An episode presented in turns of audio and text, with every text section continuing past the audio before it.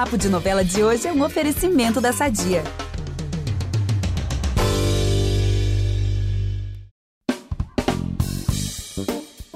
Para quem é noveleiro real oficial, basta assistir um capítulo de qualquer novela para adivinhar quem é o gênio ou a gênia por trás daquelas cenas. Ao longo desses 70 anos da telenovela no Brasil, vários autores se consolidaram com diferentes estilos e características. E é por isso que na série Telenovela 70 anos a gente não poderia deixar de homenagear as canetas mágicas desses escritores que têm o poder de emocionar o público com histórias que marcaram épocas, mudaram o país e cruzam fronteiras, como a gente viu nos episódios anteriores da série. Se você chegou agora e tá perdido, calma que eu te explico. A série Telenovela 70 Anos é uma parceria do podcast Novela das Nove com o Memória Globo e celebra as sete décadas das novelas brasileiras. Toda terça-feira tem episódio novo, esse aqui já é o quarto, e a série chega ao fim na semana que vem. Se você perdeu algum, é só voltar no feed do podcast que você encontra todos eles lá. É isso aí, amigo. Recado tá dado, então vamos pro episódio de hoje? Eu sou Vitor Gilardi, apresento esse programa ao lado do Eduardo Wolff e da Samita Nunes, e a gente volta logo depois da vinheta. Você não é uma assassina. Eu engravidei pra te salvar. Me poupe me economize. Eu vim foi cumprir minha jura. É dieta. Vou mostrar a você o que acontece com quem ousa desafiar Odette Reutemann. Gente, só antes de começar, eu queria propor aqui uma dinâmica com vocês. E, gente, do nada, uma hora dessa, no meio da gravação, eu adoro. Vambora. Olha, amiga, eu, vamos é, eu gosto de surpresa também, vamos nessa. Gente, é um joguinho rápido. Ó. Se eu falar, por exemplo, que assisti uma novela rural que se passa no campo, assim, bem bucólica, cheia de questões agrárias. Hum, Benedito, é você, Benedito, aqui no É. nosso podcast. é isso, amigo. Eu adorei, adorei esse game, ó. Então, se eu falar que eu vi uma novela aí que se passa em outro país, cheia de bordões em outros idiomas. É Glória Ícone Pérez, gente. Tá é vendo? sobre. Por isso que eu quis fazer esse joguinho, porque, como o Vitor falou no começo do episódio, cada autor tem sua marca e faz a gente feliz de maneiras diferentes. Prova disso é que se eu falar Leblon, É o sobrenome do Maneco, né? Manuel Carlos. Óbvio, a gente sabe disso. Então é isso, né, gente? Chegou a hora de aclamar esses autores que fazem de tudo pelo noveleiro e sempre servem boas histórias. Sim, mas olha, antes que dê alguma polêmica com os ouvintes, vamos deixar claro aqui. Para deixar esse episódio o mais plural possível, a gente selecionou 10 autores que marcaram a história recente da teledramaturgia. Isso quer dizer que os outros escritores não são dignos de homenagem? Jamais, gente, pelo amor de Deus, né? Exatamente. A ideia é que, através dos 10 escritores destacados nesse episódio, a homenagem se estenda também a todos os outros e também aos que ainda virão pela frente, né, gente? Porque a novela tá longe de morrer, isso não vai acontecer. É um fato. Bom, por mim, a gente já começa aqui enaltecendo uma mulher que provocou um verdadeiro terremoto na teledramaturgia. É isso, eu tô 100%, aliás, eu tô 1000% de acordo. Claro que eu tô falando da Janete, Janete Claire, que é mineira como eu, então já vou puxar aqui a sardinha para o meu país, Minas Gerais, claro. E a autora já chegou na Globo com a missão de salvar uma novela, gente. Anastácia, A Mulher Sem Destino, que era escrita pelo Emiliano Queiroz, lá em 1967. A- o Emiliano ator é ele mesmo, gente. Ele escrevia novelas também. Enfrentou aí uma rejeição do público pela enorme quantidade de personagens que ele saiu criando, um monte de personagem na história, se perdeu ali nos personagens. Nessa época, a Janete já era muito conhecida como uma grande escritora de radionovelas e também já tinha feito telenovela na extinta TV Tupi. A solução encontrada por ela para salvar a trama foi provocar um terremoto que matou mais de 100 personagens e fez ainda uma passagem de tempo de 20 anos na história. Babado. Gente, eu amo, eu amo mil por cento essa tour do terremoto. E com os olhos de hoje, eu tava aqui pensando, essa história ganha até um, um contorno meio metafórico, né? Porque pensa, a Janete chegou na Globo pra salvar uma novela e, como você disse, causou aí um terremoto na teledramaturgia. Parece até que já era um indício da revolução que ela causaria, né? Na, na dramaturgia, no mundo das novelas como um Total. todo. Um total. E olha, não é exagero mesmo falar em revolução, porque como vocês destacaram no segundo episódio aqui da nossa série, a Janete Claire foi uma das principais responsáveis por moldar a telenovela como a gente conhece hoje. Então, tramas reais, urbanas, né, próximas aí do cotidiano, isso a partir do fenômeno Beto Rockefeller, escrita por Braulio Pedroso na Tupi em 69, em 1969. É, a primeira novela dela nesses moldes aí do Beto Rockefeller foi Véu de Noiva também, uma novela que se aproximava das pessoas. Só para citar alguns clássicos dela, Selva de Pedra, Pecado Capital, O Astro, gente, é só hit, Pai Herói e claro, Irmãos Coragem, um novelão e um trabalho desse, gente, claro que deixaria um legado infinito. A Janete, inclusive, foi professora, foi mestra de muitos autores que brilham até hoje, como bem destacou a Glória Menezes, falando ao Memória Globo em 2005. A Janete era maravilhosa e, e deixou, deixou vários alunos na época, né? A Glória Pérez trabalhava com a Janete, né? Gilberto também teve a Janete como professora, vamos dizer assim. Eu acho que todos que escreveram depois de Janete tiveram na Janete a inspiração e aprenderam muito com ela. Ela tinha uma cabeça incrível, né? Eu me lembro que durante uma novela que nós estávamos fazendo, ela perdeu um filho. Um menino morreu de repente. E ela não parou de escrever, porque ela disse que, pelo contrário, ela tinha que escrever para poder aguentar o barque, sabe? E escrevia sozinha, era uma pessoa de muita personalidade, muito forte, né? E não tinha nenhum pudor, sabe? Ela, ela, ela captava tudo ao redor dela e colocava, sabe assim. Gente, a Janete era do babado mesmo. Inclusive, Pai Herói entrou recentemente no Globoplay e a gente entrevistou aqui no podcast Elizabeth Savala, que protagonizou essa história ao lado do Tony Ramos. Na entrevista, ela fala mais sobre a Janete Claire, vale super a pena ouvir, inclusive tá um episódio bem divertido. É verdade, vai lá ouvir, gente. Se você não escutou, vai lá, corre lá que o episódio tá demais. Agora eu só queria lembrar um detalhe que é o seguinte: a Janete Claire era casada com ninguém menos que Dias Gomes, ou seja, imagina esse casal, os nossos, o que, pais da nossa grande telenovela brasileira. Sim, o impacto é fortíssimo, gente, eu senti daqui. Não, é a teledramaturgia inteirinha, né? Aliás, um ótimo gancho para a gente falar dele, que escreveu nada menos do que Rock Santeiro, O Bem Amado e Saramandaia, além de clássicos em formato de minissérie como O Pagador de Promessas. E é curioso pensar que enquanto a dramaturgia da Janete era mais fincada na realidade, a do Dias era total outro rolê, né? Não, total, né? O Dias Gomes trouxe é, toda essa história do realismo fantástico para as novelas, né? Um estilo que reverbera até hoje e que sempre causa um burburinho quando vem aí. Fora que O Bem Amado, de 1973, foi a primeira novela a cores do Brasil e a primeira a ser exportada, como a gente comentou no último episódio. É um hit internacional, sabe? E além do realismo fantástico, tipo Dona Redonda explodindo, Lobisomem, o Gibão alçando voo ali com as suas asas e vários surtos, que eu adoro. O Dias era muito conhecido pela crítica política fiadíssima, né? Inclusive, ele usava esse recurso do realismo fantástico para é, burlar ali a a, a, censura e falar dessas questões. Foi um dos autores que mais sofreram com a censura, por isso que ele colocava as asas emblemáticas ali na época da ditadura militar. E foi justamente essa característica icônica do Dias Gomes que o Juca de Oliveira ressaltou nesse depoimento de 2010 ao Memória Globo. Bom, o Dias Gomes é, é o grande decano da dramaturgia brasileira, o grande mito da dramaturgia, o, o mais importante autor em sob certo aspecto, é o Dias Gomes. Né? É o grande modelo.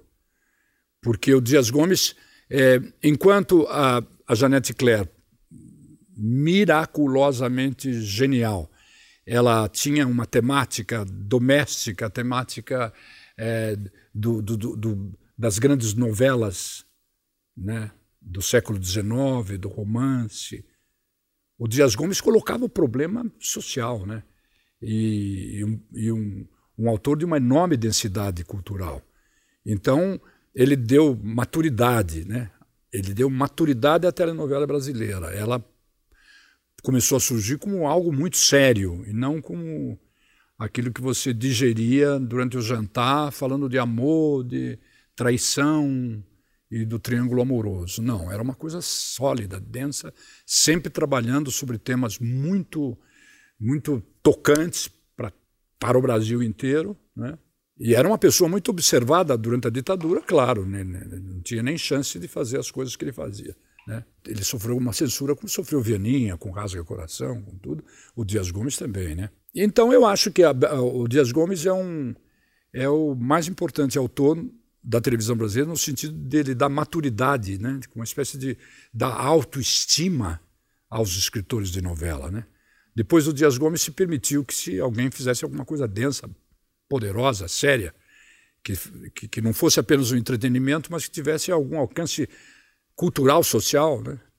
A partir dele é que começaram algumas tentativas de, de utilizar a televisão para que você socializasse comportamentos mais execuíveis, mais é, melhores para a sobrevivência da sociedade na qual vivemos. Né? Foi muito importante. Olha, eu adorei essa leitura aí do Juca, né? Eu acho que faz total sentido isso do Dias ter trazido a maturidade para a telenovela. E é por isso que o legado, tanto do Dias quanto da Janete, permanece vivo até hoje, né? Por exemplo, Agnaldo Silva, autor de inúmeros sucessos. Ele escreveu Rock Santeiro, inclusive. Sim, total. E depois ele virou autor titular, continuou usando esse estilo do realismo fantástico. Aliás, eu acho até que o Agnaldo ele levou muito do rock para a dramaturgia dele, porque a gente conhece de novela dele hoje em dia, né? Nossa, total, amiga. Sem contar o texto afiado e com indiretas bem diretas, inclusive, para tudo que é lado, né? Eu, eu gosto bastante que o trabalho do Agnaldo mistura muita coisa que funciona. Tem realismo, fantasia, crítica política, esse humor mais afiado.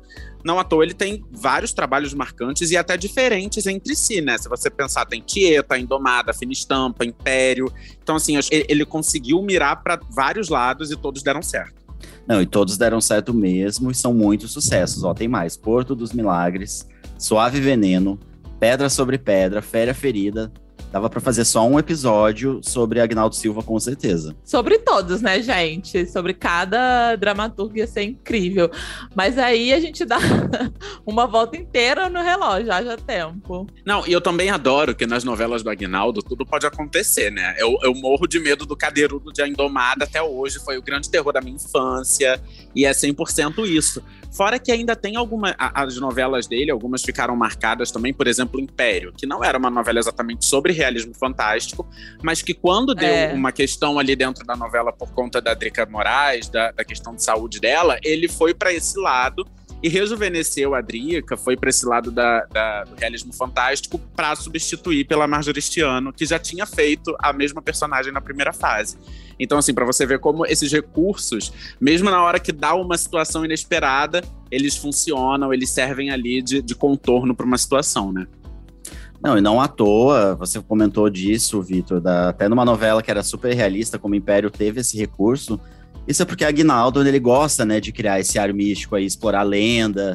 E eu também acho isso super é, interessante, acho o máximo, né, como, especta como espectador você ficar acompanhando essas maluquices aí desse autor genial. É, em 2020, ele falou um pouco sobre esse processo criativo para o Memória Globo. Vamos ouvir.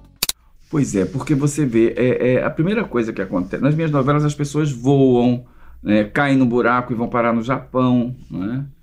E, e, você sabe que a novela tem uma coisa terrível. Se o espectador não acreditar, ele rejeita na hora. E aí você está perdido, né? entende? Então, e, e, por exemplo, na, na, Indomada, quando o delegado caiu no, no, no, no buraco e foi parar no Japão, as pessoas, eu vi as pessoas discutindo na rua o acontecimento, eu vi isso, entende? Como se aquilo fosse possível, verdadeiro. Então, tem um segredo aí, de, você tem que levar o telespectador ao, ao, a esse mundo absurdo onde tudo é possível, entende? Eu tenho uma chave, que eu acho que é a chave que funciona eu sempre começo aos poucos, entendeu? Eu sempre começo aos poucos. As coisas começam a acontecer de uma maneira meio, meio, meio fora do comum, né? Os próprios personagens se comportam de uma maneira meio incomum, né? E aí isso eu vou assim aumentando até que de repente eu dou um tranco. O cara cai no buraco e vai parar no Japão. E, e o telespectador acha aquilo normal, porque já aconteceu tanta coisa antes menor, né, numa, numa escala progressiva, quando chega ali ele já não estranha entendeu?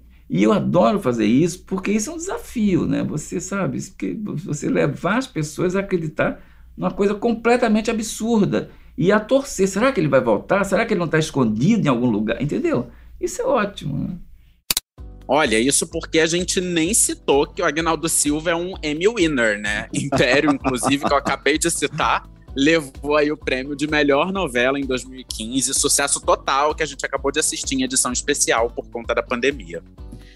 Já que o assunto é Emmy Winner, vamos logo aclamar a primeira brasileira vencedora desse troféu, minha gente. É, Glória Pérez, vem aí, Glória Pérez, é isso, Samita? Vem muito aí!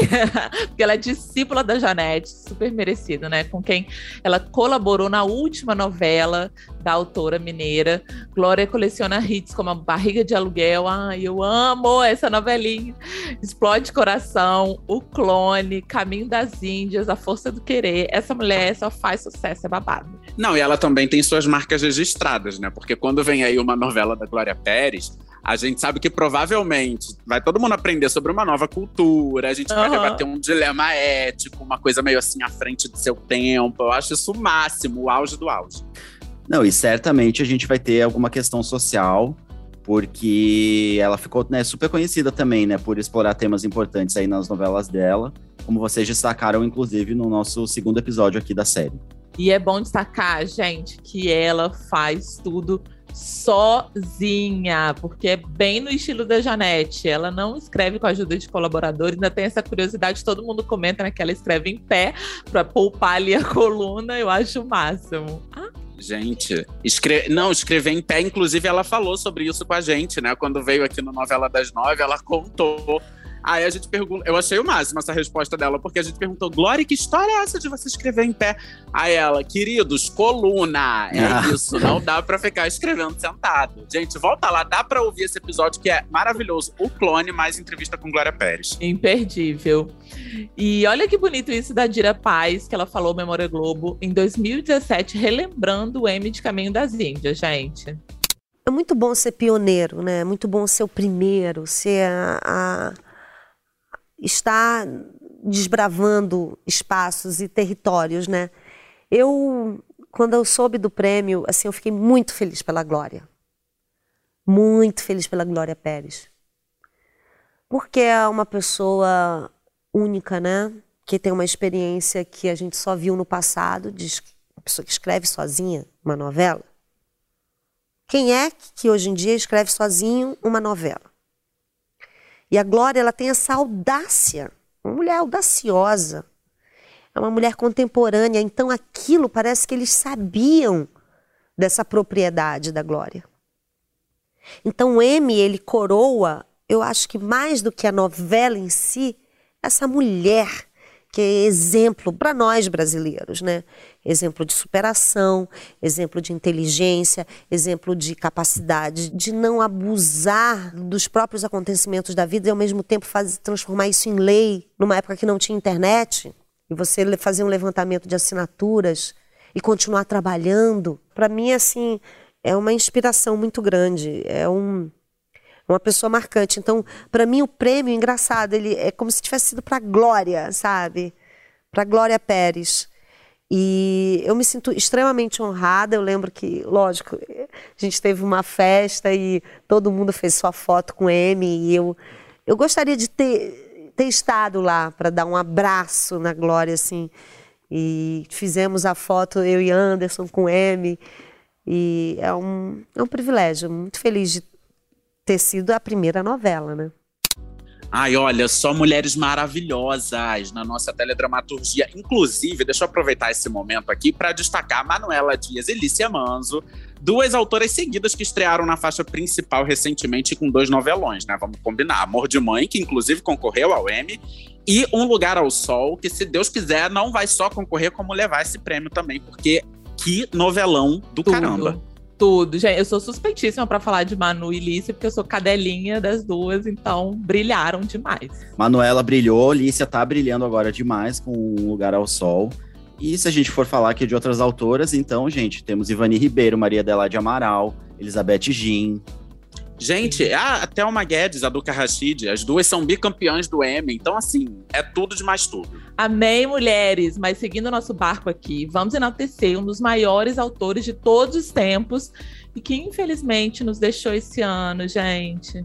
É isso, Samita. É sempre um bom momento aí para falar de Gilberto Braga, autor daquela que é considerada uma das maiores novelas de todos os tempos. E eu assino embaixo, vale tudo, pelo amor de Deus. Se você não viu, vá correndo no Globoplay assistir. E na dramaturgia dele, até perdão aí pelo trocadilho, vale tudo mesmo, né? Eu falei isso do Agnaldo, mas o Gilberto Braga também tinha muito essa característica da ousadia, do texto afiado, né? É, é língua ferina para todo lado, eu amo. Não, gente, o trabalho do Gilberto marcou gerações, né? Porque se vale tudo, moldou uma geração, celebridade formou outra. E ainda tem aquela parceria dele com o Maneco, Água Viva, tem Brilhante, Paraíso Tropical, Um Sensato Coração, ou seja, só hino. E é não só hino, como luxo também, né? Isso porque ele escrevia personagens ricos como absolutamente ninguém fazia. Em 2008, ele até falou sobre isso ao Memória Globo. Vamos conferir o que, que ele disse na época. Acredito que eu tenha mais vivência do mundo dos ricos que a maior parte dos escritores, embora não seja propriamente o meu mundo, não é o mundo em que eu fui criado. Eu sou filho de pobre, de classe média baixa, mas eu sou muito influenciado desde criança pelo cinema americano. Me lembro que o Jorge Adib uma vez falou assim. É, eu falei para o Jorge, Jorge, eu gosto de coisa bonita. Quando eu era garoto, 14, 15 anos, eu descobri que uma Coca-Cola na pérgola do Copacabana Palace não custava muito mais caro que uma Coca-Cola no botequim. Então eu ia com um amigo que era parecido comigo, sentava lá, pedia uma Coca-Cola e ficava conversando lá em vez de conversar. Naquela época não tinha quiosque, beira da mar, essas coisas. Porque eu achava bonito ali o Copacabana Palace. Quer dizer, eu acho que eu sempre gostei da beleza do mundo dos ricos, não sei o quê.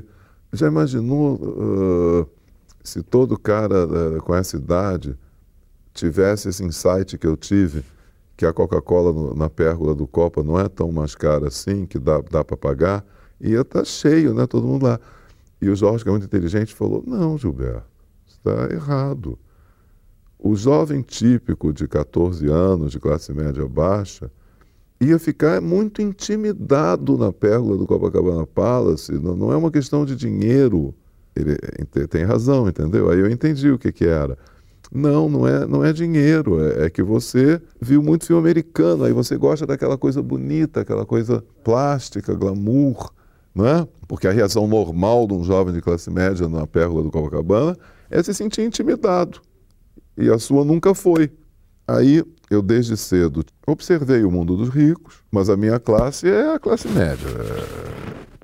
A minha Paraíso Tropical, que é uma novela, curiosamente, escrevi muito menos que as outras, diálogo e tudo, mas ela talvez seja a mais autoral de todas. Aquele prédio Copamar, de Copacabana, aquilo é a minha vida, é onde eu me criei, é tudo que eu gosto, sabe? Vamos aproveitar que estamos falando de família tudo e falar do nosso patrocinador? Há 80 anos, a Sadia leva qualidade, sabor e praticidade para a mesa dos brasileiros. Sabia que o presunto mais vendido do Brasil é da Sadia? Assim como os outros produtos da marca, ele é muito gostoso e combina com vários momentos do nosso dia, do omelete no café da manhã até a saladinha no almoço. Seja qual for o dia, seu dia pede Sadia. Incrível, gente, esse relato do Gilberto. Eu queria aproveitar esse momento para fazer uma justiça aqui. A Teresa e Estela, casal icônico, interpretado por Fernanda Montenegro e Natália Timberg em Babilônia. Gente, olha esse time: Fernanda Montenegro e Natália Timberg apenas. Essa foi a última novela do Gilberto, em 2015. Infelizmente, esse casal sofreu muito com a homofobia, mas o Gilberto ali, corajoso, manteve as duas juntas até o fim, com direito a beijos no último capítulo. Então, assim, gente gente, sempre é hora de reverenciar Gilberto Braga. Com certeza, eu acho que né, na dramaturgia dele, ele com certeza se mostrou ser sempre um homem à frente aí do seu tempo. E fazendo aqui também o nosso gancho, quando o assunto é ousadia, uma novela me vem à mente aí nos dias de hoje, que é Verdades Secretas 2, porque além de ser uma novela aí com níveis altíssimos de erotismo, esse trabalho também ousa a ser a primeira novela feita exclusivamente para streaming aqui no Brasil. É, a telenovela se reinventando aí, né, amigo? Essa é a continuação da história, escrita em 2015 pelo Valci Carrasco, que inclusive ganhou o Emmy por esse trabalho. E o Valci tem uma característica interessante: ele já escreveu para todas as faixas de horário. Né? E sempre ele consegue mobilizar a audiência e conquistar muita popularidade. É aclamação sempre as tramas dele. Eu, inclusive, aprendi a ver novela das seis com ele, gente. E virou a minha faixa de novelas preferidas. Assim, eu sempre digo que o Valcir é o gabarito da faixa das seis. O Cravia Rosa, Chocolate com Pimenta, Alma Gêmea, Eta Mundo Bom. Eu amo demais.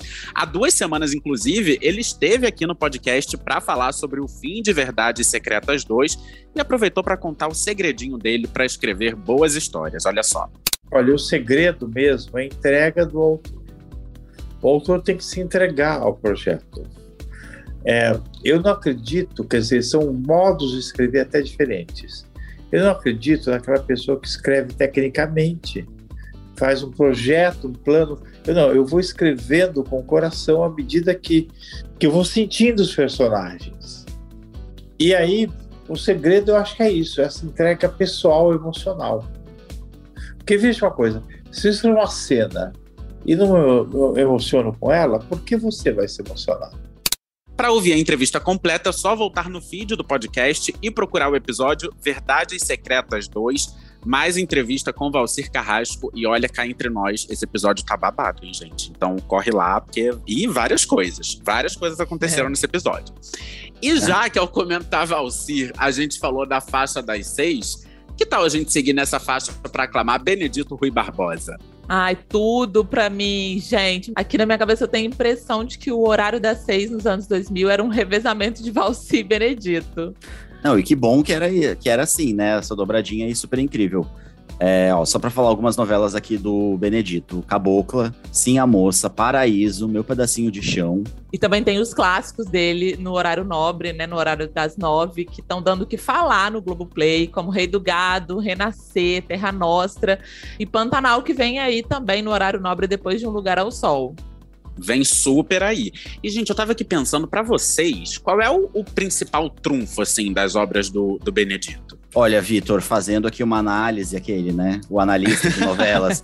Mas eu acho que ele tem muito essa questão de, de olhar para dentro do Brasil, né? E abordar temas que estão aí no cotidiano Sim. de muita gente de uma maneira que fica, ao mesmo tempo, simples e também comovente. Então, ele fala de fome, ele fala de educação, disputa pela terra, religiosidade, que são questões que são muito é, presentes, né? No, na vida do, do brasileiro mesmo real, né? O brasileiro do, do interior, o Brasil, que a gente não vê tanto, né? É o que o Vitor falou, tem é, esse dizer que quanto mais regional, mais universal, né, gente?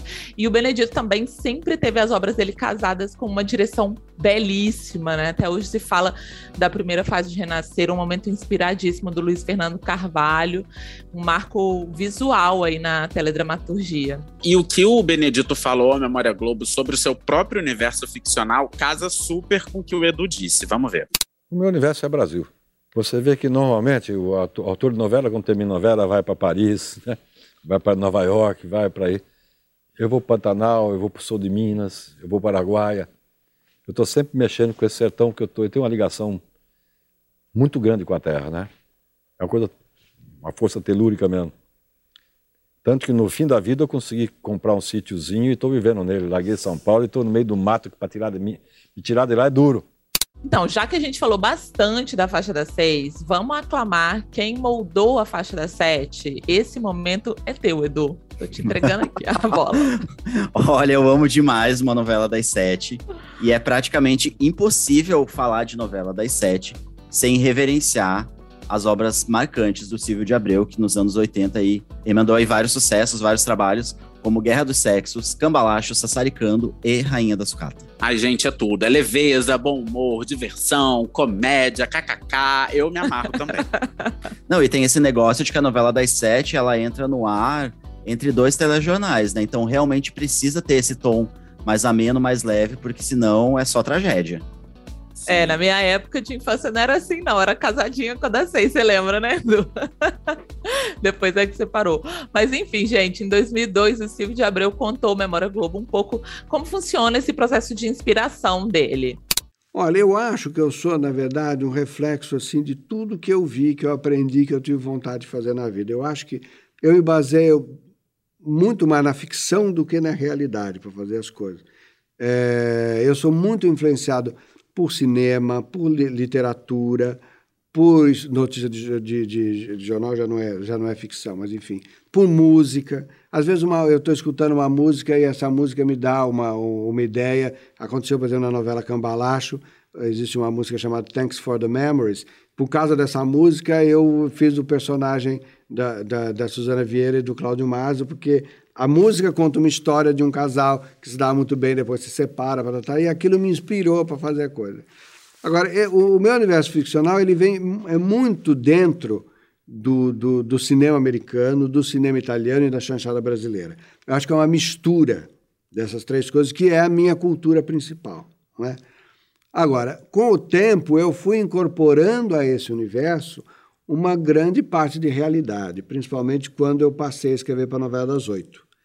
Então, já acho que a Rainha da Sucata já é uma novela que tem personagens tirados da vida real, não de eh, não personagens eh, idealizados de cinema. O personagem da, da, da, da Regina Duarte, por exemplo, é, é, foi baseado numa pesquisa séria feita sobre eh, o, o, dinheiro que está mudando de mãos, que as, as pessoas hoje em dia de, de poder aquisitivo é, maior também já não tem tanta cultura como tinha antigamente, porque as pessoas acabam ganhando dinheiro, mas não ganham cultura.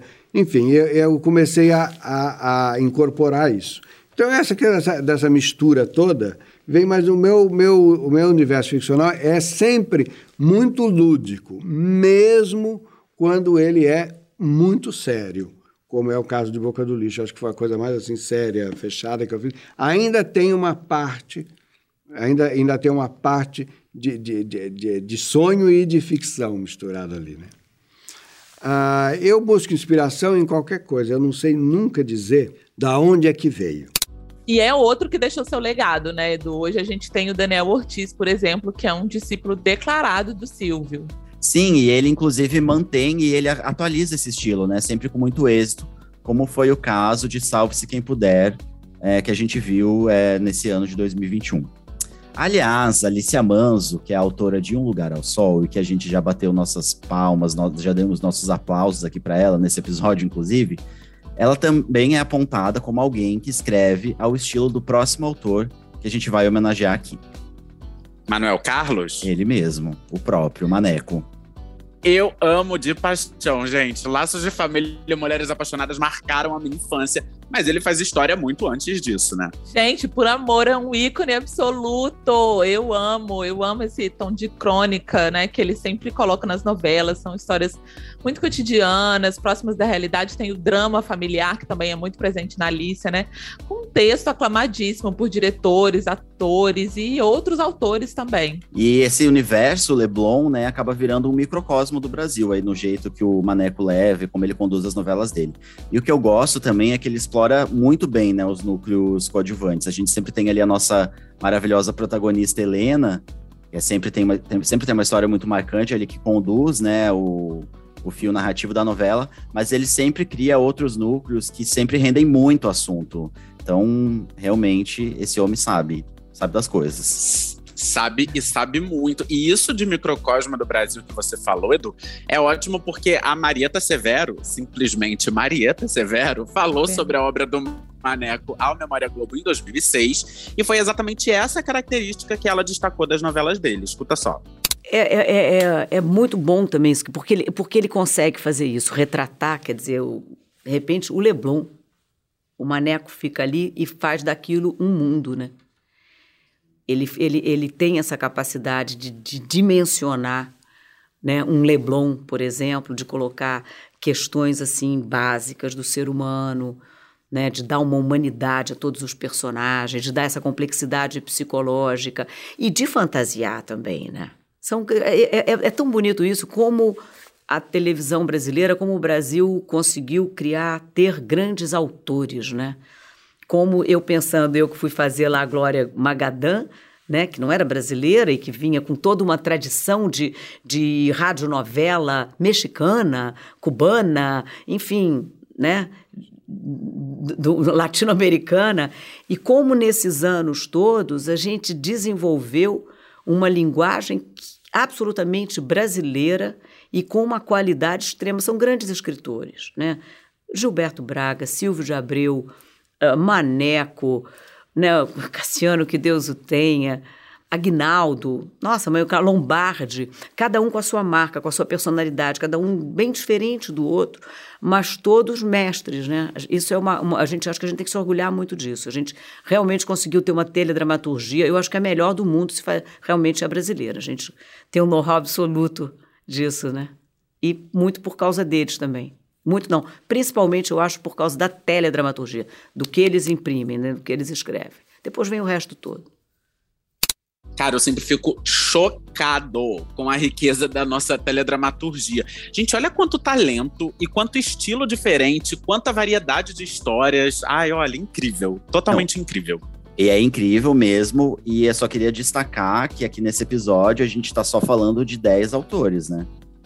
Inclusive, vamos pro último. Ai, vamos sim, gente, porque esse aí é responsável por um dos maiores fenômenos dos últimos tempos. Inclusive, detém o título de autor da novela mais exportada da história, mas precisamente para 148 países. É país que não acaba mais. Claro que a gente está falando de João Emanuel Carneiro, também conhecido simplesmente como Jack. Eu acho chique, gente. Jack. Jack. Olha, Avenida Brasil é de 2012, mas parece que ela foi exibida ontem, porque é uma trama tão marcante que ela tá sempre muito fresca aí na nossa memória. Sim, e Avenida Brasil é só um dos sucessos do Jack, né? Porque anos antes ele já tinha conquistado a aclamação com A Favorita, que é um novelaço total. Não, tudo, tudo. E foi a primeira novela, inclusive, que o Globoplay puxou aí pro catálogo durante a pandemia, nesse projeto aí de resgate de clássicos. Ele é mesmo um autor que sempre causa expectativa quando é anunciado. Isso pelo poder dele, né? De fazer tramas envolventes, vilãs marcantes, gente. O que é, que é a Carminha? O que é, que é a Flora? Pelo amor de Deus. É, é Bárbara, né? A, a Giovanna Tonelli, da Cor do Pecado. Gente, então é isso. E ele sempre deixa, eu acho isso o máximo, esse mistério no ar. Sempre tem alguém ali para ser desmascarado. São histórias sempre com várias reviravoltas, né? Inclusive, já que a gente falou da Alice aqui duas vezes, o que eu tô achando o máximo de Um Lugar ao Sol é que ela tá unindo o melhor, assim, dela no, nesse estilo mais maneco, como a gente comentou, mas eu também sinto muito um ar meio, meio Avenida Brasil, meio João Manuel Carneiro, assim, porque a cada, cada bloco tem um gancho que você fica, meu Deus, o que, é que vai acontecer? Tudo, é, tudo, tudo. Eu vejo muito do Gilberto também, a gente até comentou, né, em off, mas essa coisa da, da dinâmica de Avenida Brasil ficou muito marcada, é uma das marcas dele, né? E a Débora Falabella é a eterna Nina de Avenida Brasil, eu amo essa personagem vingativa. Ela também destacou Memória Globo em 2016 como o João Emanuel brinca com o maniqueísmo nas suas obras. Gente, vamos ouvir. Então, acho que o João ele tem essa ousadia, né, de brincar com, com o caráter e com o caminho do, dos personagens, com, com o personagem ele ser muito mais humano do que geralmente ele é nas novelas, né, assim. É você acreditar que existe aquele estereótipo ali, mas que ele pode mudar a qualquer momento, assim como a gente é, né? Como a gente também faz coisas erradas na vida, como a gente toma caminhos errados, como às vezes a gente enxerga a situação de uma maneira a gente devia enxergar de outra. Então eu acho que isso é o grande diferencial dele, assim, ele ele coloca os personagens muito mais humanos, mas não deixa de escrever de uma maneira para, né, assim, dramatúrgica para telenovela. Ele não deixa de fazer com que os personagens também vão para caminhos absurdos e caminhos novelescos. Ele tem toda essa coisa da novela. E outra coisa que eu acho que o João fez nessa novela, e já, acho que já fez em outra, é uma coisa muito interessante que eu acho que é o futuro um pouco da televisão, assim, a gente fica vendo com as séries, né, que se, se resolvem em cada episódio. O João tinha isso na história. Todo episódio ele meio que tinha um começo, meio e fim. Ele se resolvia. Ele tinha um final que dava vontade de você ver o outro, mas ele tinha uma história que era contada ali naquele. E isso eu acho que é uma inteligência do autor, né, do autor de hoje, porque eu acho que é, a gente tem que pensar a televisão agora para o futuro. Né? Tá tudo muito mudado, a internet veio de uma forma muito avassaladora. As séries você acessa a hora que você quer, você assiste a hora que você quer. E eu acho que o João já tem essa esse, esse passo à frente do autor que já pensa a televisão de uma maneira um pouco diferente, a novela de uma maneira diferente, porque a gente também não pode é, pensar que né, nosso, um dos maiores produtos nossos, assim, do brasileiro, né, que é a novela, ela vai para outro caminho. Então, acho importantíssimo pensar dessa maneira, assim, pensar que tem, ainda vai existir a novela, porque é o nosso. Né, não, não, não pode ser algo que a gente abandone assim, mas que ela tenha que ter realmente um outro formato para o público de, né, de hoje, o que está vindo é, entender. Ai, gente, olha, sem palavras, viu? Que passeio incrível a gente fez por esses 10 autores nesse episódio de hoje. Foi uma missão e tanto, mas acho que a gente conseguiu aí contemplar todas as faixas de horário, vários estilos, né?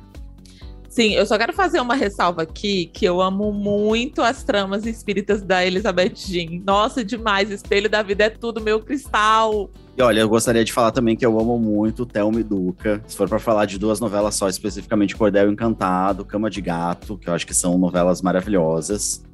Gente, Órfãos da Terra, pelo amor de Deus, ah. tudo para mim. 100%. Nossa, eu amo, eu amo até Cama de Gato, que é uma novela que às vezes as pessoas não lembram tanto. Inclusive, acabou de voltar pro Globoplay. É, é acabou chance. de entrar no Globoplay, na verdade. Se você não viu, por favor, confira. Mas é isso, gente. O importante é que fica aqui a nossa homenagem a, a, todos esses escritores que levam consigo a missão de criar histórias que eternizam o gênero da telenovela. Espero que vocês tenham gostado, mas por hoje o podcast Novela das Nove fica por aqui. Para ouvir os nossos programas, você pode usar o Globoplay ou entrar no G-Show. Nos aplicativos de streaming é só procurar por Novela das Nove que você encontra todos os nossos episódios.